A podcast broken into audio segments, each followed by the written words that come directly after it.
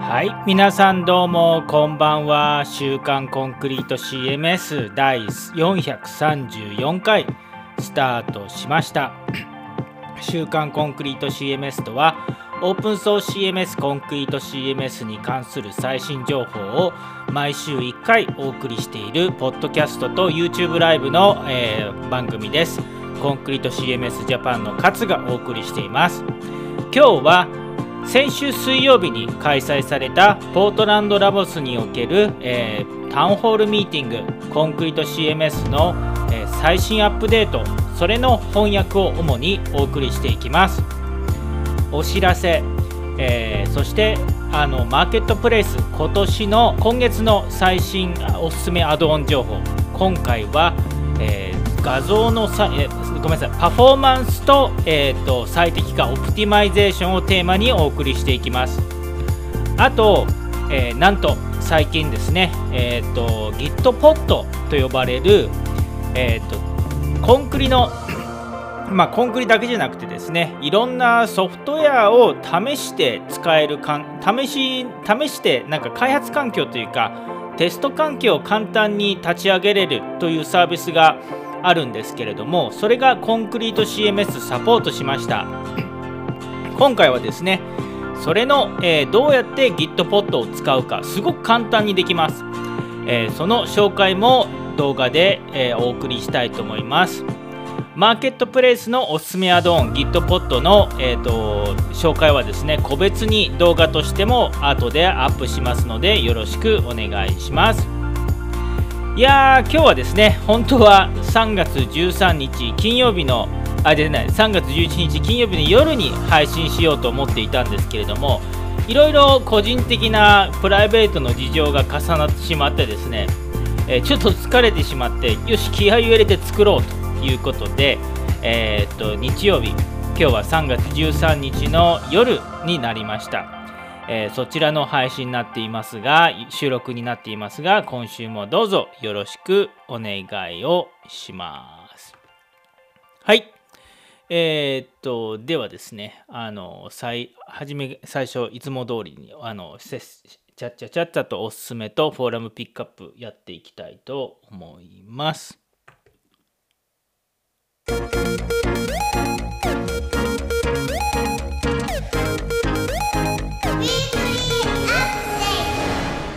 はい、えーと、コンクリート CMS こと今週のお知らせをお送りしていきます。実は、実は今週の、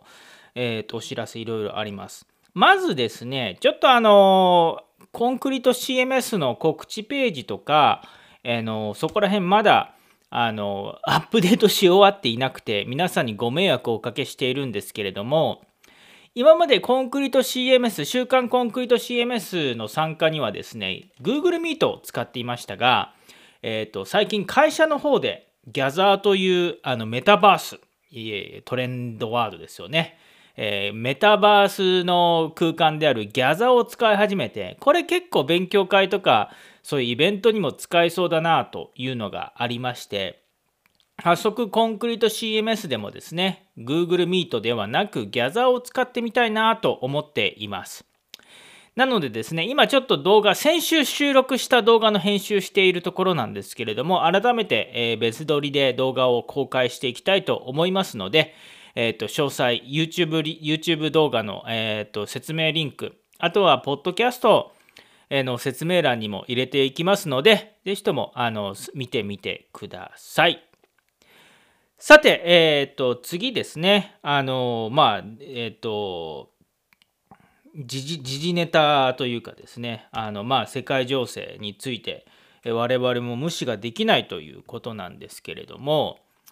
あの、あ、ちなみに、えっ、ー、と、ギャザーですね、 Concrete CMS の Gather の、えっ、と、こんな感じで、ちょっともうローディング長いので、もうちょっとスキップしますね。こんな感じでコンクリート CMS のギャザー作ってますので、またあと詳しく動画で紹介します。じゃあ次ですね。えーと、ウクライナとロシアの、えー、情勢についてのコンクリート CMS コミュニティとの、あのー、て言うんですか、ポリシーについて、え、ポートランドラボスからこの3月12日土曜日にお知らせが公表されたので、え、紹介をします。日本語、えー、記事もすでに翻訳作って公開しています。えー、まあ、あのご存知のように、えウクライナ情勢が、えーと、厳しくなってきていてですねアメリカ EU 諸国日本も含めて、えーと、ロシアベラルーシの、えー、人たちに対しての経済制裁が、えー、行われている状態です実はコンクリート CMS はですね、まあ、世界的にコミュニティが広がっていて、えー、ロシアロシアのユーザーさんも結構いらっしゃってで、コミュニティとしてもあのいろいろ広がっているという状態なんでですね、マーケットプレイスでもロシアの方々が作られたテーマやアドオンが配布できている状態でした。で、簡単にそれを説明すると、あのマーケットプレイスなんですけれども、有料アドオンのえーと、販売収益、利益の配布は、ペイパルを使ってですね、えポートランドラボスから各開発者に支払いをされているわけなんですけれども、ペイパル自体がロシア、ベラルーシの人たちへの送金を禁止するようになりました。なので、えーと、ポートランドラボス、えー、がですね、えーと、そのロシア、ベラルーシの開発者の人たちに、えーと、販売収益を,、えー、を渡すことができなくなったためにですね、えーとまあ、そのベラルーシ、ロシアの人たちが作ったアドオンテーマは、えー、一旦公開を中止するという方針になりました。そして、えー、あのただですね、あのコンクリート CMS、オープンソース、あの全ての、あの人たちにまあ、オープンで、えー、中中央集権中央集権特化的な国家的なですねあのビッグカンパニーとかあのグローバルカンパニーに牛耳られたくない世界を目指しているオープンソースのコンクリート CMS としてはまああの何て言うんですかそういった政治的なところは理解はするもののもちろんそのえーと、暴力的なコンテンツやヘイトスピーチに対してはゼロ許容ポリシーねでゼロトーラレンスなポリシーを持って、えー、断固反対はしていきますと。ただ、あのー、コンクリート CMS はそういう政治的な議論は絶対しないでくださいと。でフォーラムでもそういった議論をするような人がいれば即刻削除しますと。でもちろんプラスもうあのヘイトスピーチとか暴力的なコンテンツを投稿した人はもうあの問答無用で、えー、キックアウトなど、えーえーと、あのそういう、えーと、処置をしますということです。ただ、えー、あのただですねやはり時期が来ればロシア、ベラルーシへの経済制裁が解かれるような状況になれば、再び喜んでですね、ポートランドラボスとしては、ロシア、ベラルーシの開発者の人たちが作ったテーマや、えーと、コンテンツの配布再開をするということですし、現在、あのコンクリート CMS としては、ロシア、ベラルーシからのアクセスをブロックして、コンクリート CMS をダウンロードできなくなるようなことはしないということです。また、ロシア、ベラルーシの顧客に対しての、えーと、アドオンの配布とかもストップはしない予定ということです。また、GitHub のプルリクエスト、コミュニティサイトのドキュメントの投稿など、今まで変わらずですね、感謝を込めて受付、レビューを受け付けるということです。で、このポリシーは、将来通知なしに変更が変更する可能性があるものの、あのまあコンクリート CMS 僕も個人的にあのロシアのあのユーザーの皆さんとかはですね、えーと、お互いにこの言語の言葉の国際化の問題とかあのロシア語の問題と日本語の問題ちょっと似てた時とかあったりとかでしてですねえーと、と一緒に多言語対応を間接的に一緒にやったっていう経験もあったりとかして、えー、すごくあの親密。僕個人的にもロシア人の友達とかいるのであの複雑な気持ち状況ではあるもののあの何て言うんですか、えーと、ただ経済制裁っていうもちろんそのねやらなければいけないことはやりつつも、えー、できるだけそのオープンソース的な文化で進めていくっていうあのポートランドラボスの、えー、方針にですね僕はもう大賛成かなと個人的には思うと。いうことでちょっと個人的なあの意見も入っちゃったんですけれどもそういったお知らせでした。他にもお知らせですね、ポッドキャスト、えー、やってますよとか、あのね、えー、っと、試してほしいアドオン集、まだまだ募集してたりとかですね。で、翻訳のヘルプ募集しますとか、そういった、えー、っといつもの、えー、告知があります。これら、え YouTube ライブのコメント、もしくはいろいろ YouTube ライブ説明欄、ポッドキャストの説明欄、え紹介をしています。はい。じゃあ次はフォーラムピックアップいきたいと思います。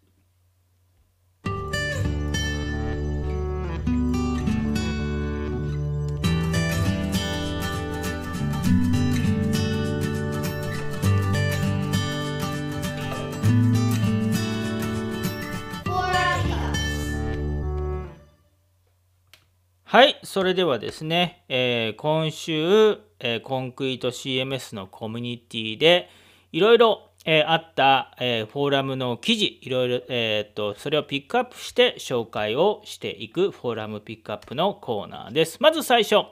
Atomik でツールバーが消えてしまうという記事のことです。これね、トップ、えトップ、トップナビゲーションブロバーブロックのことですね。で、すいません。ちょっと時間かかっちゃったんですけれども、えー、どういうことかっていうと、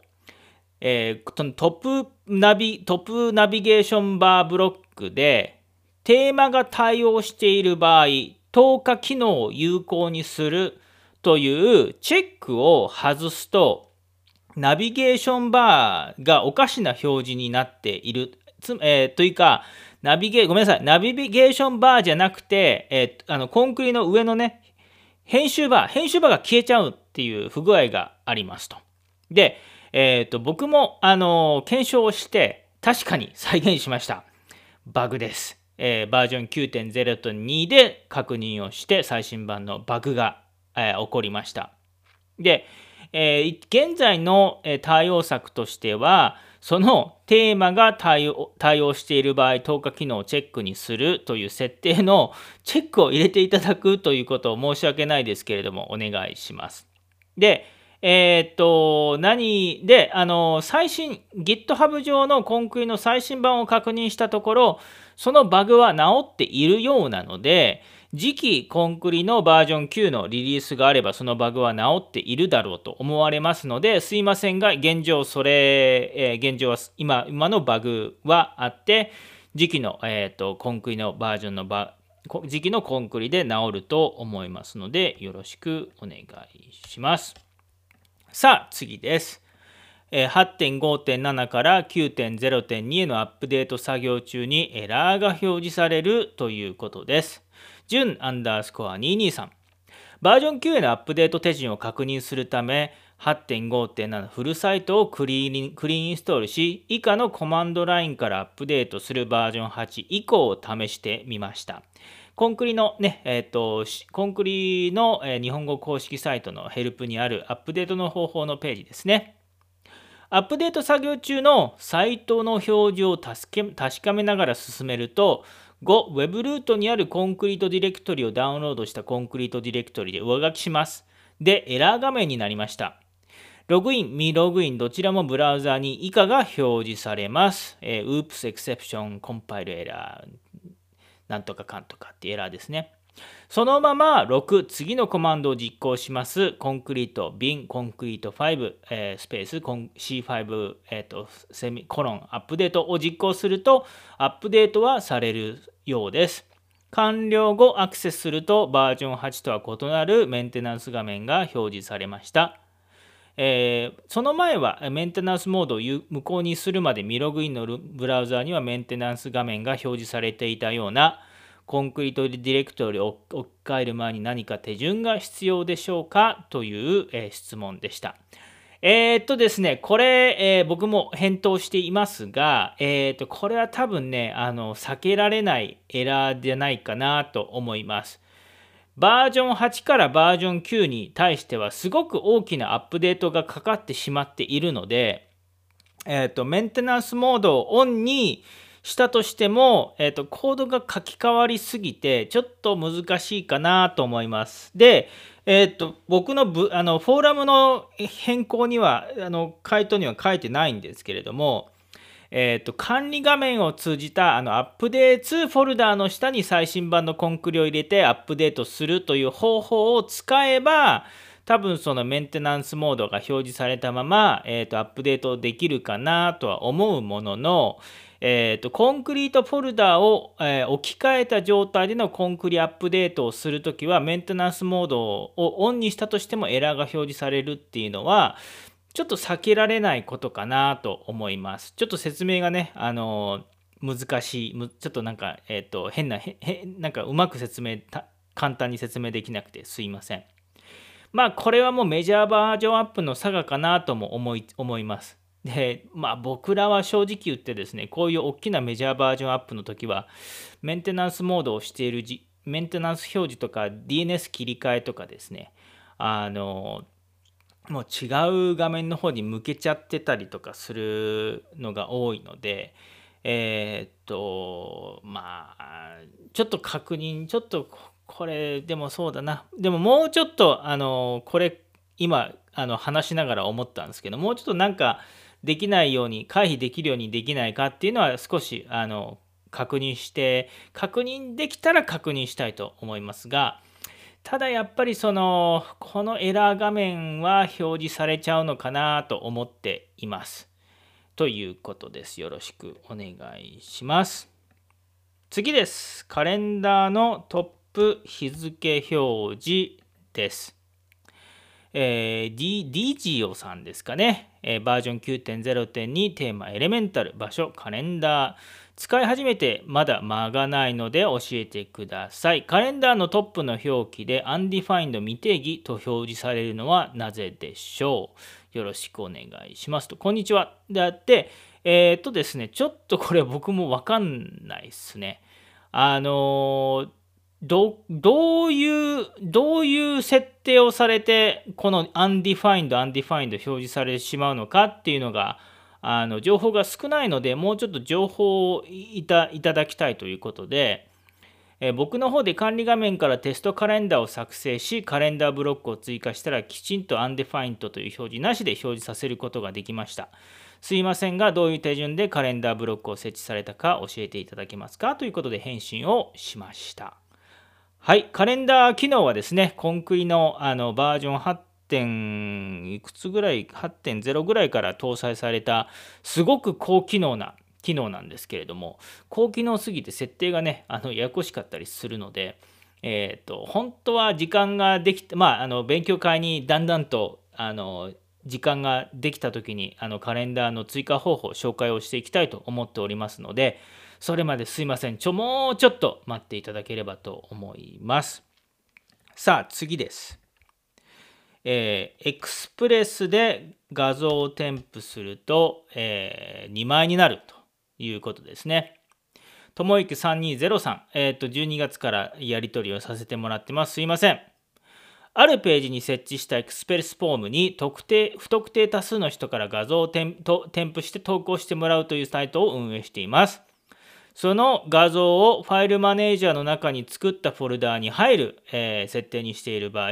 そのフォルダーの中とファイルマネージャーのルートにも同じ画像が複製されています。これはバグでしょうか？ということです。で、えー、っと、いろいろやり取りをして、で、バージョン9、確かに僕もバージョン8.5では、それが再現するのを確認して、それバグだなと思ってるんですね。で、えー、バージョン9あの確認したところバージョン9では発生していないというのを確認できました。なのでこれはバージョン8.5までのバグになるかなと思います。えでこれをもってですねちょっと GitHub の方にね issue 登録とかもしてみたいなと思っています。よろしくお願いします。ということで以上えー、フォーラムピックアップのコーナーとなりました。さあ、次はいよいよ本番、まえーと、 Concrete CMS March 2022、えー、タウンホールの紹介になります。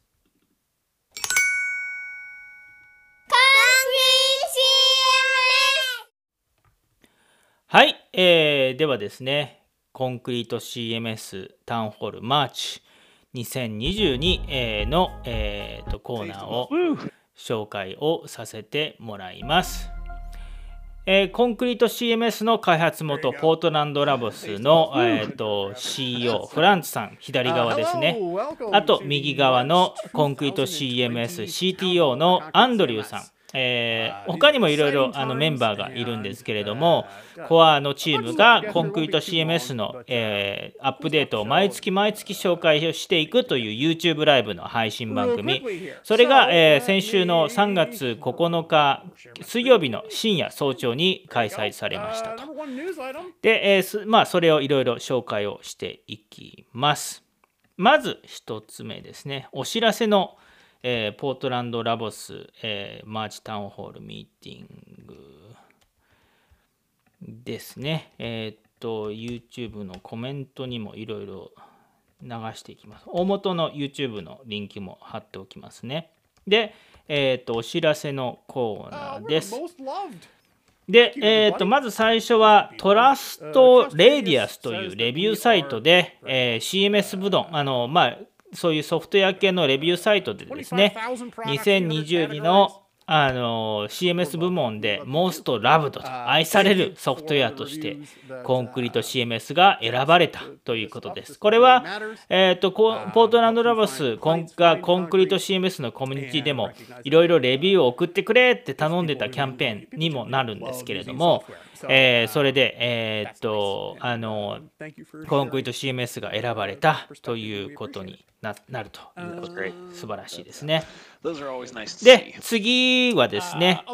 すごく細かいことなんですけれども、コンクリート CMS 英語サイトのアップデートが、まあ、先週から今週にかけてずっと行われているということです。まあ、あのコンクリート CMS のサイトはですね、去年の7月から大改造を行ってですね、えー、名前がコンクリート5という名前がコンクリート CMS という名前に13、2年ぶりに戻ったりとか、あとサイトがですね、あの大幅アップデートされたりとかしているんですけれども、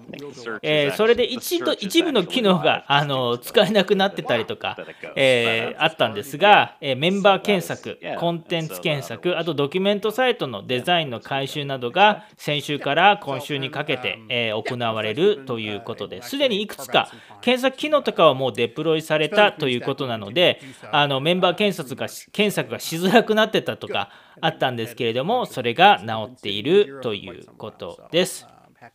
はい。あともう一つですね、次、GitHub の、えー、ことなんですけれども、あの GitHub の、えー、イシューとか、プルリクエストのレビューをあのアンドリューがちゃんともうちょっとするようになったとそういう体制ができてきたというお知らせです。まあ、あのオープンソースのプロジェクトをやっているとあのポピュラーなオープンソースのプロジェクトやっているとねあの GitHub のイシューとかプルリクエストのリクエストあのコードのえっ、ー、とあのねあのそうえっ、ー、とコードの貢献とかの数が多すぎてやっぱりあの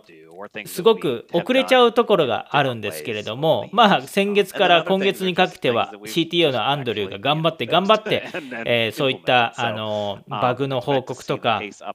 えー、そういうのをだんだんと頑張ってるよという報告をしています。今まで、えー、っと 600, 600ぐらいあった GitHub の一周課題チケットがですね、えー、っと430ぐらいまでに減ったと、えー、いろいろ頑張ってやっててもあともうちょっとその GitHub の一周とか課題とか、えー、プルリクエストが送信されたらできるだけ早くですねレビューをしたりとかそういう体制を取り始めてるから、えー、結構早くあの取り入れられるのを見ても驚かないでねとかそういうコメントをしております。はい。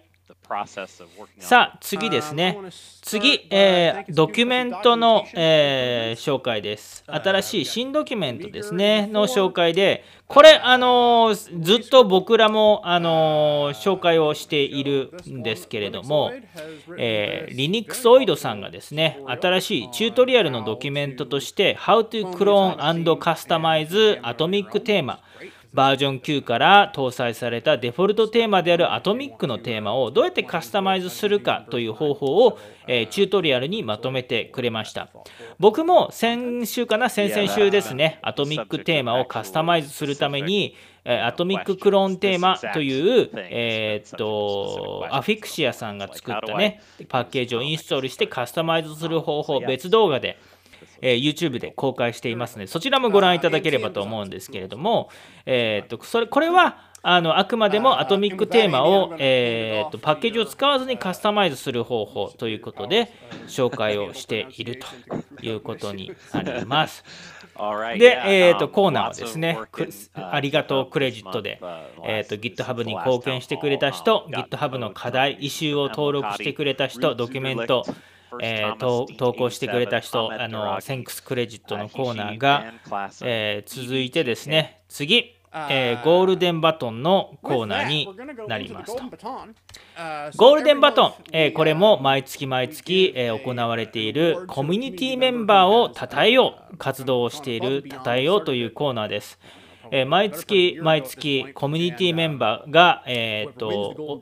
次にゴールデンバトンを渡す人を選ぶと。でその人がまた次にそのフィーチャーしてほしい、えー、とコミュニティメンバーを、えー、選んで、えー、バトンを渡していくというですねコーナーになっています。先月、えー、2022年2月のゴールデンバトンは我らがマカルデジタル、えー、の筆詞筆詞が選ばれて、えー、まあ筆詞今までビデオとか紹介してるんですけど、まあ、筆詞はビデオ撮らずにもう次の人フランツに伝えて次の人、えー、を選ぶということになりました。で、えーと、今月、えーと、2022年3月のゴールデンバトンはドゥルルルルルということでえー、デレック・キャメロン氏、ディーク87、えーと、我々マカルデジタルの CTO の、えー、デレックに、えー、選を選んだということです。まあいいいいチョイスだったと思います。僕も実は僕が選ばれた時にデレックをあのにしようかなと一瞬迷迷ったりとかしたしたのであのすごくいいチョイスだなと思います。まああの皆さんご存知ないと思うんですけれどもデレックは、えーと、我々の会社の CTO ですね、えーと、マカルデジタルの方で僕が僕らが勤めてるコンクリのコミュニティのメンバーたちで集まって作った元、えー、 concrete5 ジャパン株式会社、今はマカルデジタル株株式会社マカルデジタルに名前を変えてるんですけれども、それのあのリードエンジニアとして、えーと、コンクリの貢献をいろいろ難しいプロジェクトをいろいろやったりとかですね、コアの貢献とかもいろいろしてもらっていてですね、えー、トップ10、もちろんコンクリート CMS のコアのトップ10コントリビューターに名を連ねているというデレックであります。で、フランツも、あの、このコメントですね、えっ、ー、と、 PortlandLabs が、えー、機能不十分で80%の状態でリリースをしたとしても、デレックが文句を言いながらも、あの、えっ、ー、と、100%にしてくれると、えー、頼もしいヒーローだということを、あの、絶賛してもらっています。アンドリーも同じくですね、あの、すごく助かっているということをコメントしてもらっています。はい、ということで、デレック、えーとまあ、ありがとうございます。という感じでございます。はい。では、えっ、ー、と、次ですね。次は、えっ、ー、と、マーケットプレイスのアドオンのコーナーに行きたいと思います。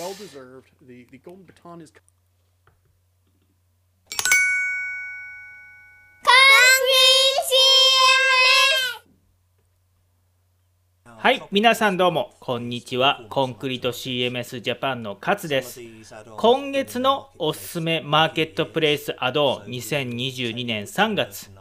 今月はあまり新作アドオンがなかったため、パフォーマンスとオプティマイゼーション最適化特集ということでお送りしていきます。まず1つ目。えー、 Nested Manual Nav です。これも今までの、えーと、特集で何個か、え、何回か紹介させてもらいました。えー、ナビゲーションを、えーと、階層を分けて、えー、作れるようなアドオンです。オートナビブロックと呼ばれるブロックもあるんですけれども、それちょっとパフォーマンスが重いんですね。えー、データベースのクエリーなどが重いからです。なので代わりにこのネスタブルマニュアルナビを使うとパフォーマンス改善できますよということで紹介していますマニュアルナビのカスタムテンプレートも同じものが使えることができますえ、同じくですね、 Nestable Manual Nav ほど、えーと、そのネストを階層で表示する必要がないという時の人のために紹介しているのがこの Manual Nav ブロックです。これも無料アドオンです。アクリスさん、 Concrete CMS ジャパンユーザーグループのアクリスさんがメンテしてもらっているアドオンです。えっと、もうすぐバージョン9対応される、えかもということです。これはもともとはジョーダン・レブさんが作った、えレガシー版のコンクリを、え5.7以降に移植したものとなります。簡単なマニュアルナビゲーションが作れる、えアドオンです。その次、えー、エムナカレーさんモ、モロッコの開発者の方が作ったインスタントページスピードマジックです。えー、これはですね、あのいわゆるもうあのページスピード、Google のページスピードに対応の、えー、いろいろ、えー、対応した、えーと、ページの読み込み速度を速くする、えー、機能盛りだくさんのすごい大きなアドオンです。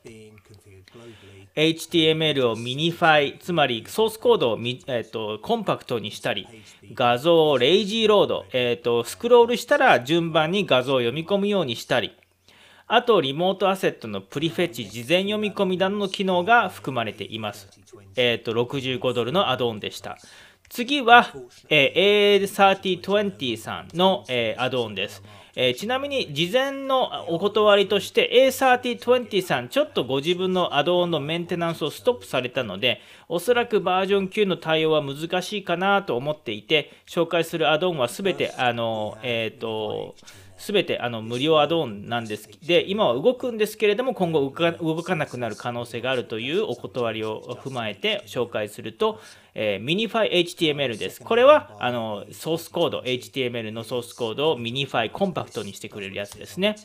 そして次の A3020 さんの無料アドオン、 Image Optimizer です。これは自動実行ジョブとして作られていて、え画像を、えー、あの小さくしてくれるというアドオンになります。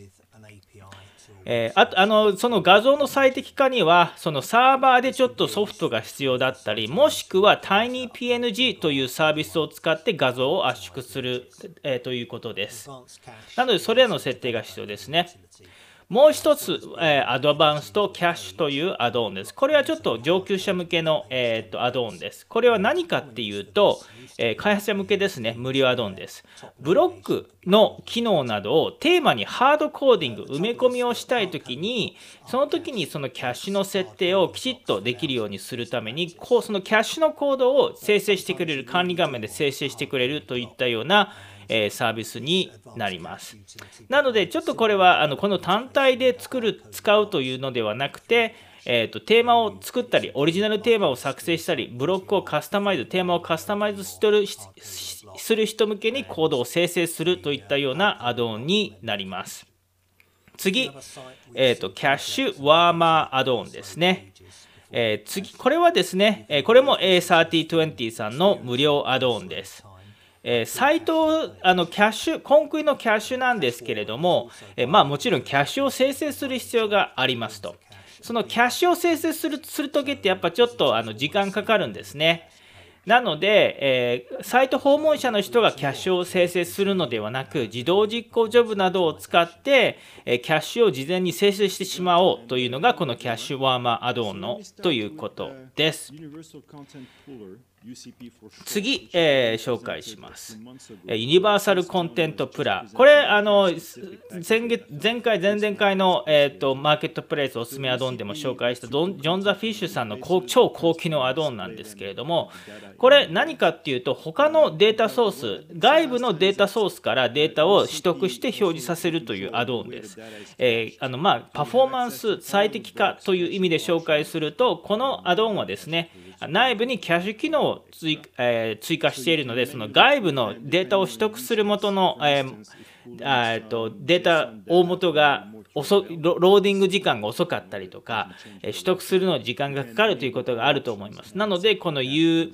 えっと、 Universal Content Puller アドオンを使うと、えそれをあのキャッシュをして表示をユーザー、エンドユーザーには最適化、表示が最適化できるので、まあそういうのをあの使って有効活用しましょうという意味で紹介しました。次、え今回、これも A3020 さんのスピードアナライザーの紹介です。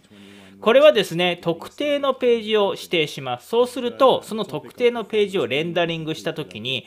どのコードのどの部分が時間がかかっているか、どのブロックがレンダリングに時間がかかっているかっていうのを詳細にグラフで表示をしてくれるというアドオンです。これはもうサイト開発者の人にとってあのすごく使えるツールですね。どのブロックが時間がかかっているかとか、キャッシュの設定変えてみたらどうかとか、そういった詳細なレポートを紹介してくれるというアドオンになります。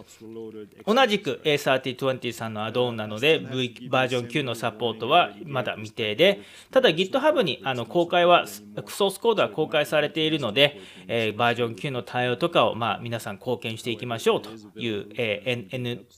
N マカレーさんの担当ですね、え、紹介をしています。はい、えー、この遅れましたこのマーケットプレスアドオンの紹介はね、ジョン・ザ・フィッシュさんと N・ マカレーさんがやっています。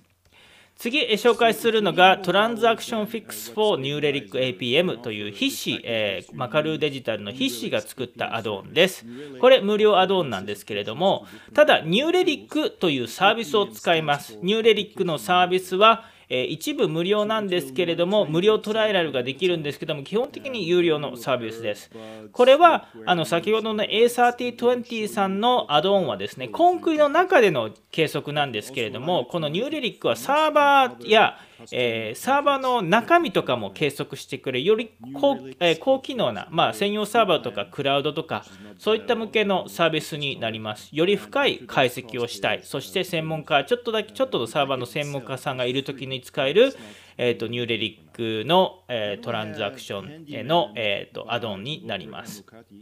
次は、えー、M ロカティさんの、えー、15ドルの Handyman というアドオンの紹介です。これはですね、あのコンクリ CMS の、えー、コンフィグ、えー、の設定をですがいろいろあるんですけれども、実はテキストファイルで直接コンフィグファイルを設定し、えーと、編集しないと設定できないような値とかが、え、パフォーマンス関係、最適化関係であったりするんですね。でもこのハンディマンはそれらのコンフィグの設定をですね、簡単に管理画面から全て設定できるようにするというようなことができるアドオンになります。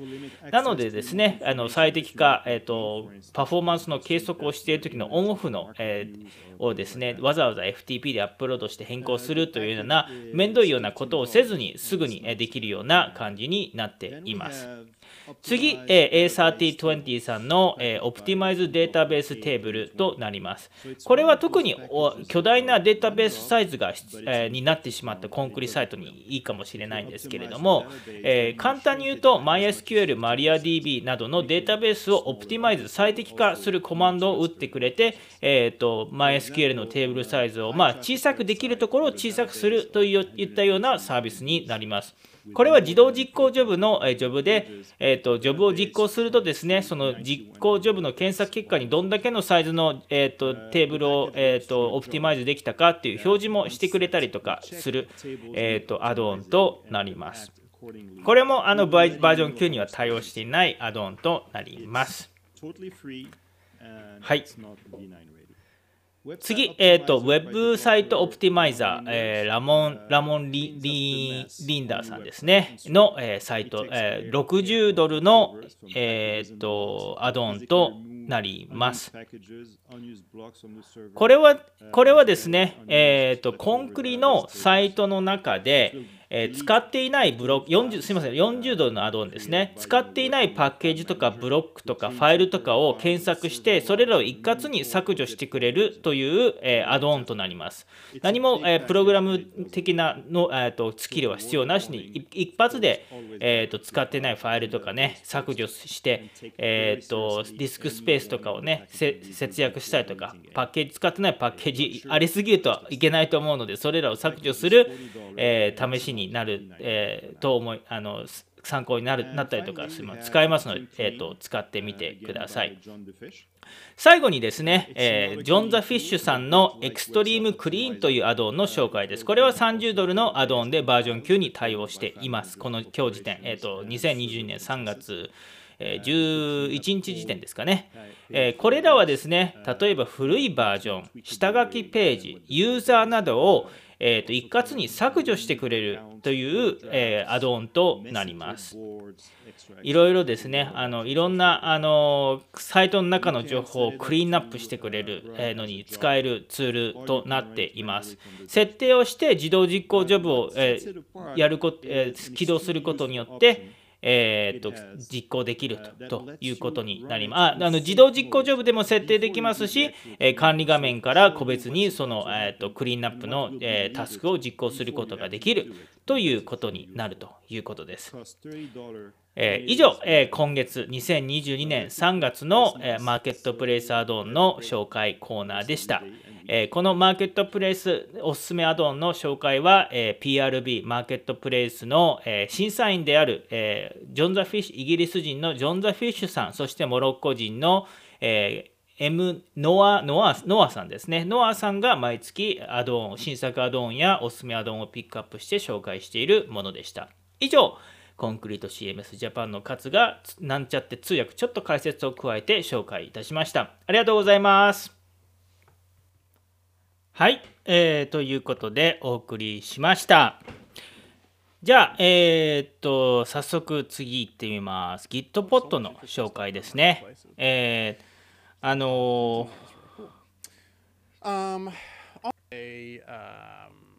ちょっと、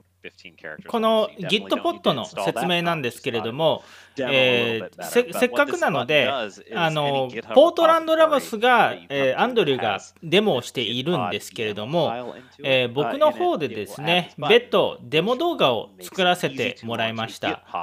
これ、あのじゃあ、あのあのアンドリューの説明もあるんですけども、せっかくなので、えーと、僕バージョンのデモを作りました。これも別途一つの動画として、後で、えーと、公開をさせていただきます。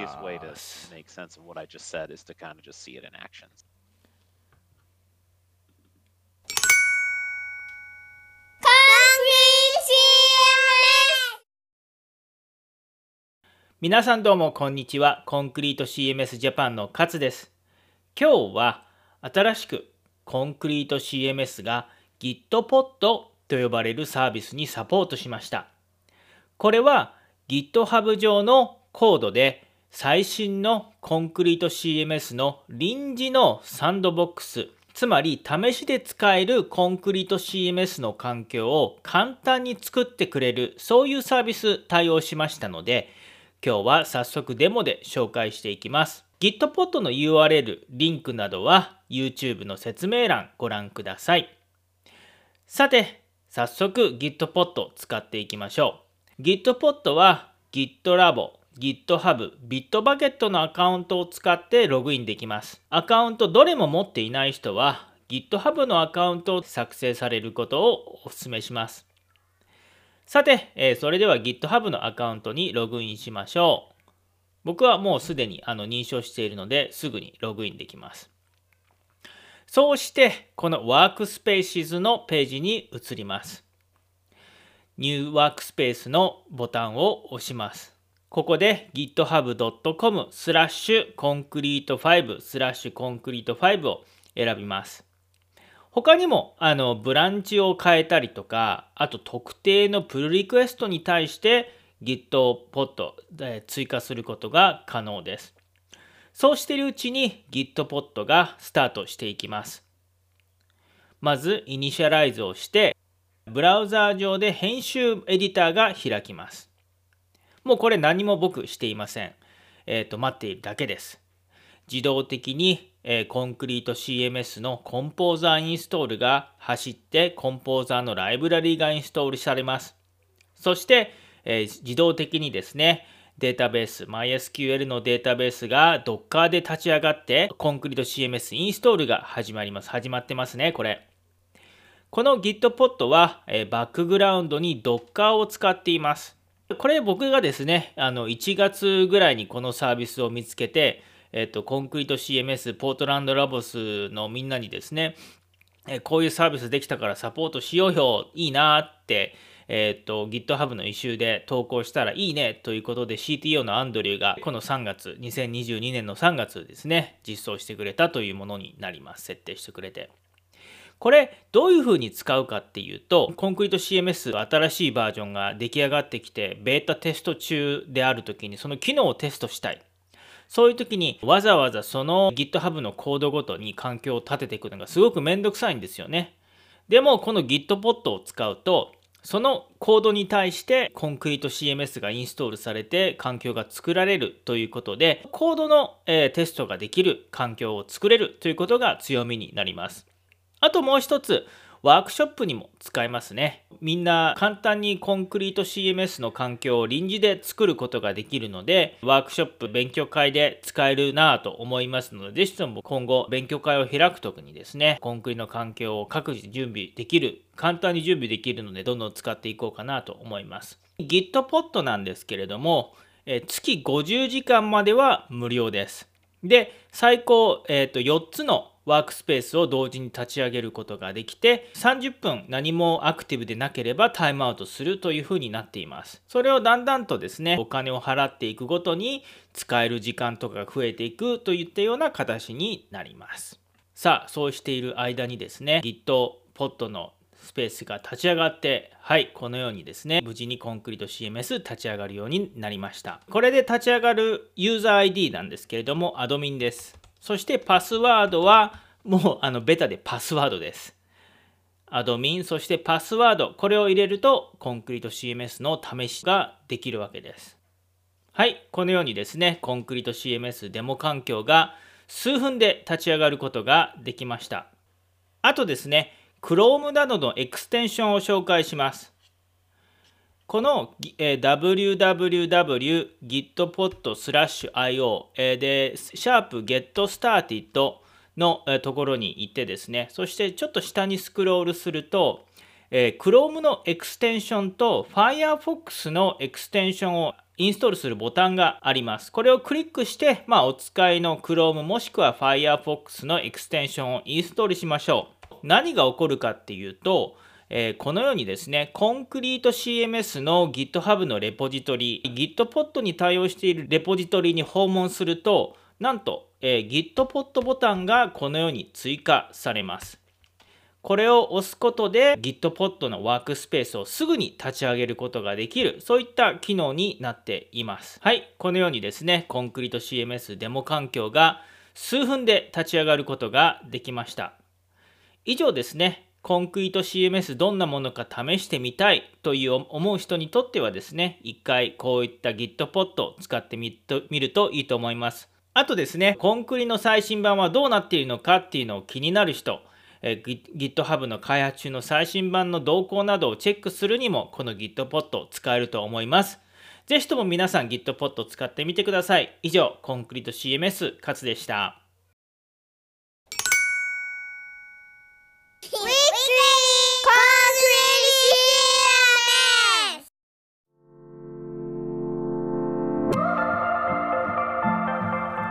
ということで、えー、急ぎ足で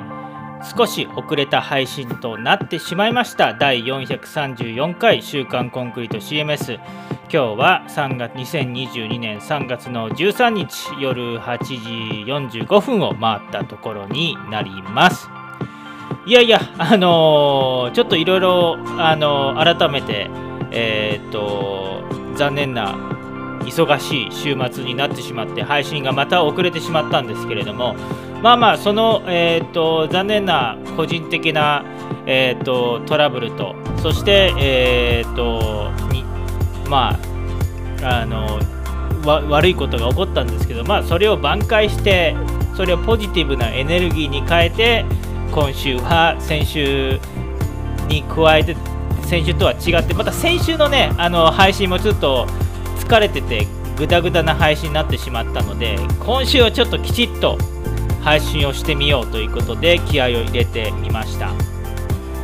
さて来週もあのいつも通り3月18日金曜日の夜に、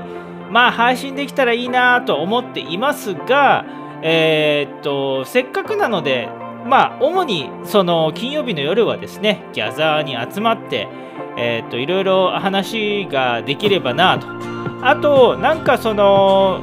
金曜日の夜に集まって黙々と作業してもらえてもいいのかなと思ったりとかしています。で会話に参加したければ会話に参加してもらうそんな感じのあのギャザーの集まりにもしたいしたいなと思っておりますので、えー、今後週刊コンクリート CMS そんな流れにしていきたいと思ってます。えー、コンクリート CMS 本当にあのー CMS 単純にウェブサイトを作るのではなくいろいろなあの会員サイトを作ったりとか開発をして、えー、ウェブサービスを作る基盤となったりとかそういった方向性になっていくすごく可能性のあるしかもセキュリティに強い CMS ということになっていくのでぜひともぜひとも今後ともコンクリート CMS 注目していただければと思います。ということで、えー、第434回週刊コンクリート CMS この辺でお失礼します。コンクリート CMS ジャパンユーザーグループの勝でした。ありがとうございます。失礼します。